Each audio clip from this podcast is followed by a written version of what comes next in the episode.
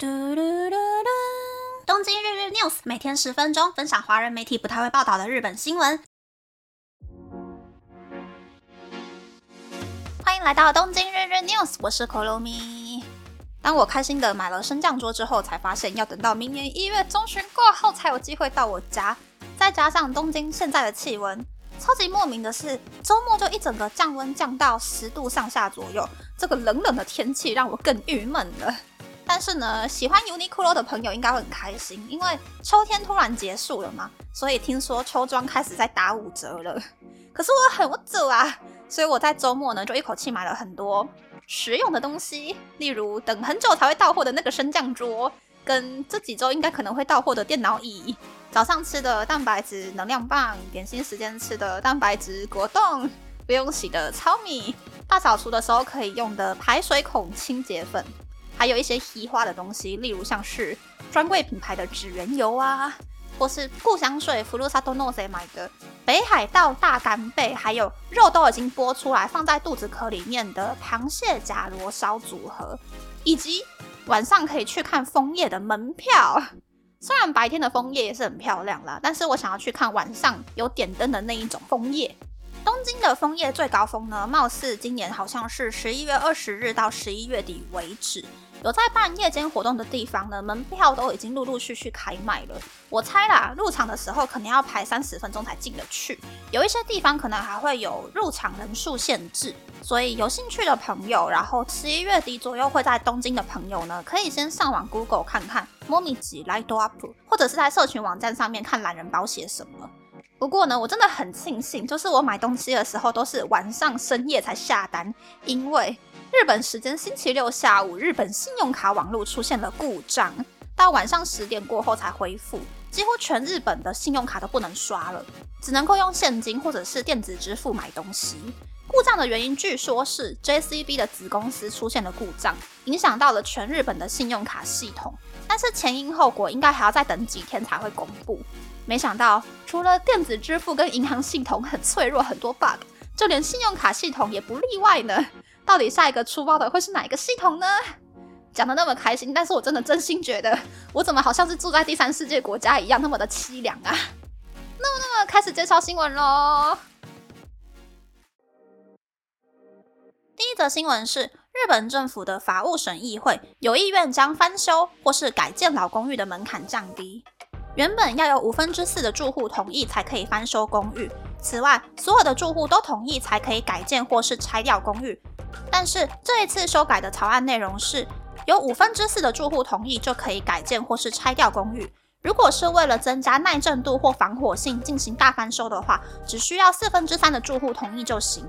会将门槛降低的原因是，根据日本国土交通省的统计，二零二二年底全日本屋龄超过四十年的公寓大约有一百二十六万户，估计到二零三二年会增加到两百五十二万户。为了确保老旧公寓的房屋安全性，日本政府才打算修法把门槛降低。嗯，我是同意修法，因为很多老公寓屋主过世之后，房子的继承人变成好多个人，又或者是继承人可能住在很远很远的地方，根本就不知道要翻修或者是要改建的投票通知，所以让还在关心在意房子状态的大多数人去决定这个房子的去向的，我觉得还蛮公平的。但是说真的，虽然东京都新的建商很认真的在搞地皮盖公寓，可是还是有很多我觉得可以拆掉的公寓。例如，一九八五年之前没有防震系数规定的时候盖的屋龄三十八年左右的老公寓，这种老公寓呢，通常墙壁都很薄，隔音隔热效果都很不好，管线还有外墙之类的翻修费用也很高，再加上。接受过三一一跟每年无数个三级地震的洗礼呢，真的很应该要被拆掉。但是里面的住户都是房子刚盖好的时候住进去，现在已经没有钱的七八十岁的老人家，或是冲着非耐震的二手公寓，售价会比周围的公寓便宜日币五百万以上，预算不多但是想要买房子的人在住的这样子的房子，不论屋龄是到六十年还是八十年，都很难被拆掉。其实我一开始在找房子的时候，就看过好几间这种老老的房子。我那时候看的第一间房子，虽然是有装修过的最边间，但是新义房屋的小姐告诉我说，同一层楼对面邻居家的阳台像是垃圾屋一样，然后电梯边旁边那一间的邻居他的大门没有关，再加上别的邻居家的大门口就贴着贴纸写说禁止偷窃，而且一楼的公共空间还有电梯里面，管理员贴的公告看起来都旧旧的，没有在管的样子。一楼也没有中控锁，所以出入的人会很复杂。那如果我回家到了那个楼层，从出电梯到走进家门为止呢，一路上所有的邻居都可以听见我的脚步声。那个新一房屋的小姐就跟我说，女生一个人不要住这种房子。我就觉得哇，她好为我着想哦。再加上之后呢，我只能够买新成屋才有机会申请到贷款，所以就买了新一房屋小姐推荐给我，然后也符合我八成以上条件的新成屋。结论就是呢，找房子的时候啊，除了看售价，还有理想条件、邻居环境、治安也都很重要。尤其像是台湾的话，八九零年代有很多海沙屋啊，或是过敏屋。九二一之前盖的房子其实也不耐震。如果要找可以住很久的房子的话，就不可以太过注重 CP 值。有预算的话，就多加一点点钱，帮自己买个安全吧。不论是住在哪一个国家啦，看房子之前真的要先做功课，不然就是找一个很懂的人陪你一起看房子。第二则新闻是，为什么外资企业的薪水会比日本企业高百分之二十五以上呢？如果要探讨这个问题，就不可以去比较 Toyota 和可口可乐这两种不同产业的公司，而是要比较同一个产业规模还有营收表现都差不多的公司。但其实薪水低的日本企业，营业利润不一定会比外资企业低。但是比起外资企业，每个员工都很会做事，没有员工扯后腿，大家的薪水都可以很高。但是日本企业有让表现良好的员工去照顾表现普通的员工的美德，因为有扯后腿的员工，所以彼此的薪水水平就被降低了。此外，日本企业的就业规则比较不太会制定出让员工权益受损的规定，员工福利越来越丰厚，相对的薪资幅度也被福利压缩了。外资企业虽然也会遵守日本的劳动法规，但如果员工的工作效率差，公司要减少员工人数，或是日本分公司要收摊的时候，员工就很容易会被裁员。但相对的，外资企业的薪资还有奖金会依照公司的业绩发好发满。外资企业虽然薪水高，但失业的风险也很高。日本企业的薪资虽然低，但是可以培养完整的职涯，不能单纯以薪水去衡量两者的好坏，而是要按照自己的需求去选择在哪一种公司上班。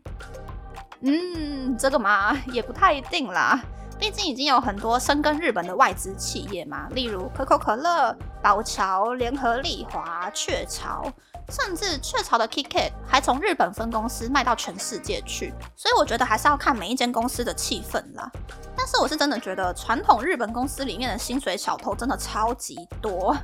以前有一位契约社员呢，他家住在田园调布，也就是所谓充满有钱人的那个住宅区，而且他是住在车站走出来很近的独栋大房子。五十多岁没有结婚，跟爸妈住在一起，靠祖产过日子。他去公司上班只是为了不要太无聊而已。可是他不论什么工作都不会做，而且也不会学习新的工作。所以有好几次，因为公司的方针啊，或是他本人的表现，都让我觉得他应该差不多可以被开除了吧。但是那个人很神奇的是，从我进去开始到我离职为止，他都一直好好的保住了自己的工作岗位。耶，我就觉得很纳闷呐。想到被这种人稀释了我的薪水，我就觉得很不爽。